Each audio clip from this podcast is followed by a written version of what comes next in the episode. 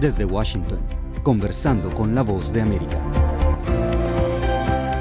Bienvenidos a nuestro podcast, soy Héctor Contreras y les doy la más cálida bienvenida a esta emisión. La literatura continúa siendo una de las principales muestras de expresión del ser humano y es que en las letras el hombre ha encontrado la forma de plasmar sus alegrías, su dolor y su esperanza, su valor y sus miedos. Estos elementos reflejan la vulnerabilidad de la raza humana incluso en tiempos tan complejos como los que vivimos. En la Feria del Libro de Miami, nuestro colega Anthony Belchi entrevistó a la periodista y escritora española Julia Navarro, quien habla de sus libros Una historia compartida y de ninguna parte, sus más recientes lanzamientos que fueron presentados en el importante evento realizado en esta ciudad.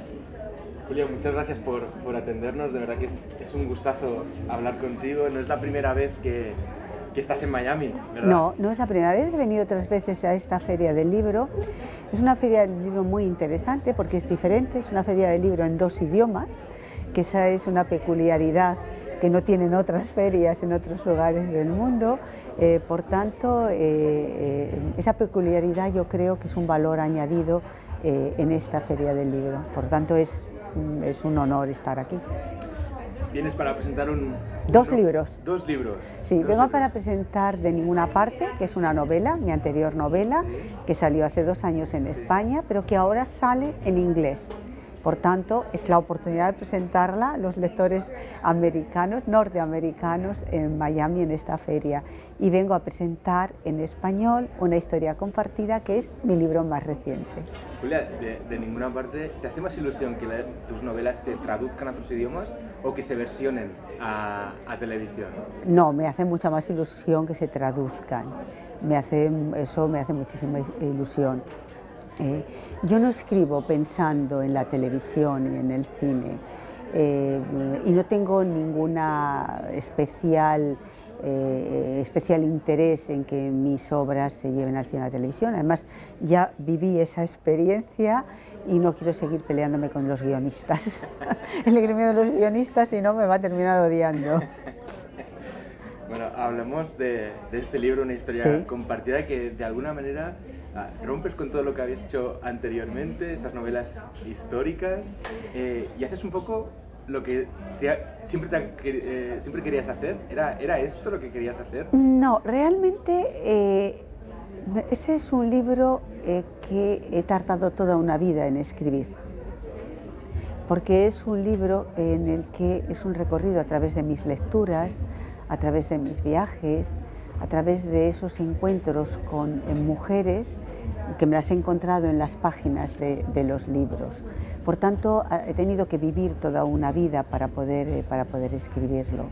Y es un libro que nace también eh, de esa inquietud que a mí me producía al ver los libros de texto de mis hijos, eh, ya no los míos, porque los míos, vamos, sino de ver la ausencia de tantas y tantas mujeres cuyas aportaciones en el mundo de la ciencia, en el mundo del arte, de la filosofía, de la literatura, en fin, en todas las materias y sin embargo eh, no están en los libros de texto. Pero no están en los libros de texto eh, ni en España ni en el resto del mundo.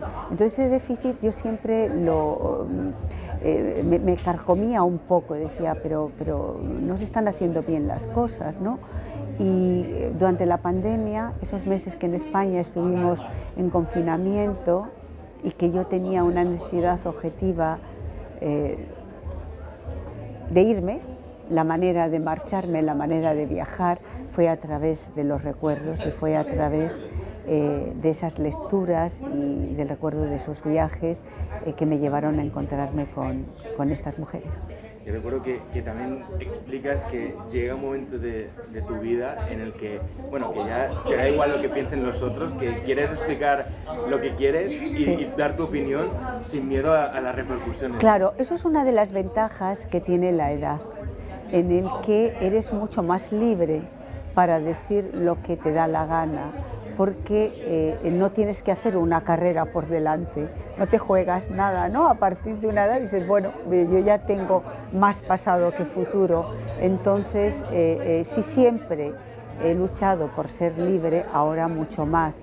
Vivimos en la sociedad de lo políticamente correcto, una sociedad que a mí me parece muy preocupante porque eh, lo políticamente correcto termina en eh, una restricción de la libertad de, expresión, una restricción de las libertades, además de convertir eh, a, los, a las personas en eternos niños, de no, esto no se puede decir, esto puede herir, esto puede molestar, esto, decir, no, no, oiga, eh, eh, comportémonos como adultos y hagamos uso de una libertad que es fundamental en una democracia, que es la libertad de expresión, y decir en voz alta lo que uno eh, piensa y que alguien te lleve la contraria, que se pueda originar un debate, que haya un contraste de pareceres, haya un contraste de ideas, eh, me parece que es la manera de, la manera de progresar. Estamos en un momento en el que los escritores ya tienen miedo a la hora de escribir según qué cosas, se hacen una especie de autocensura. También los comediantes, humoristas. Todo el mundo tiene miedo. Todo el mundo tiene miedo. Eh, eh, lo cual, fíjate lo que significa que en pleno siglo XXI la gente tenga miedo hasta de pensar y tenga miedo de que las redes sociales de repente se han convertido en la nueva Inquisición hay gente eh, que se eh, eh, autoerige en el guardián de lo que es correcto y no es correcto. Es terrible, porque realmente estamos viviendo un retroceso en la libertad en todo el mundo. Y esos nuevos censores realmente dejan a la Inquisición en, aprendices. ¿Te recuerda a tiempos pasados esta situación? Vamos a ver, eh, yo eh, eh, viví los últimos coletazos del franquismo. Era muy jovencita, pero viví los últimos coletazos del franquismo, pero sobre todo tengo la memoria familiar. Entonces, me, parece terrible que vivamos la situación en que la censura empieza a formar parte de nuestras vidas en que los escritores o muchos escritores cuando empiezan a contar una historia tienen que tener en cuenta, bueno, a ver cómo lo digo, o esto no lo puedo decir porque a lo mejor puedo molestar a alguien, o es que me parece absolutamente, me parece terrible ese movimiento eh, eh, eh, que está impregnándolo todo, que es el movimiento walk, ¿no? Como se dice, walk, walk. me parece que seguramente nació con buenas intenciones, pero se ha convertido en un monstruo en un auténtico monstruo. Eh, eh, yo estos días eh, recuerdo mucho la distopía de Orwell. Estamos viviendo esa distopía en el que prácticamente hay un ministerio de la verdad, que es la verdad que decide esa nueva inquisición a través de las redes sociales. Un segundo, que me estás viendo la, de la del, la del la de la feria que, quiere venir. Eh, aquí estamos en Florida, donde aquí, eh, Julia, salió una ley del gobernador que prohibió ciertos libros en las escuelas. Libros que hablaban de la esclavitud, libros que, que hablaban de la guerra que se vivió aquí en Estados Unidos. Eso también es terrible, ¿no? Eso es absolutamente terrible. La historia hay que conocerla. Y hay que conocerla con todas eh, eh, eh, sus miserias. Es decir, para saber quiénes somos y para saber a dónde vamos, tenemos que saber de dónde venimos. Entonces, la historia no se puede cambiar, aunque no nos guste. Seguramente hay muchas cosas del pasado que no nos gustan, pero hay que mirarlas de frente, hay que analizarlas, hay que debatirlas y eh, es, la manera de que algunas cosas no se vuelvan a repetir o por lo menos intentar que no se vuelvan a repetir. Pero negar la realidad, echar un manto y decir de esto no hablamos, eh, mm, estás eh, negando la posibilidad no solamente de que esos niños, esas futuras generaciones, tengan un conocimiento de su propia historia, sino que les estás negando la posibilidad de que desarrollen un pensamiento propio, un pensamiento autocrítico, una herramienta imprescindible para poder mm, manejarte por la vida. Estamos en una, en una, en una, situación de crisis de, lo políticamente correcto, ¿no? Que... que es la nueva censura, que es un retroceso y que es un ataque absoluto a eh, los cimientos de la democracia, que uno de los cimientos más importantes es la libertad de expresión. Dices que, hay que no hay que negar la historia. No, hay que conocerla. Es que hay que conocerla. No nos tiene por qué gustar. Es decir, no nos tiene por qué gustar lo que ha sucedido. Y no tenemos por qué estar de acuerdo con lo que ha sucedido. Pero tenemos que saber lo que ha sucedido. Es decir, es que es elemental, porque ¿cómo vamos a comprender el presente si no sabemos de dónde venimos? O sea, no sabemos si, eh, que, eh, la sociedad que hemos construido, por qué la hemos construido de esta manera, de qué es el resultado.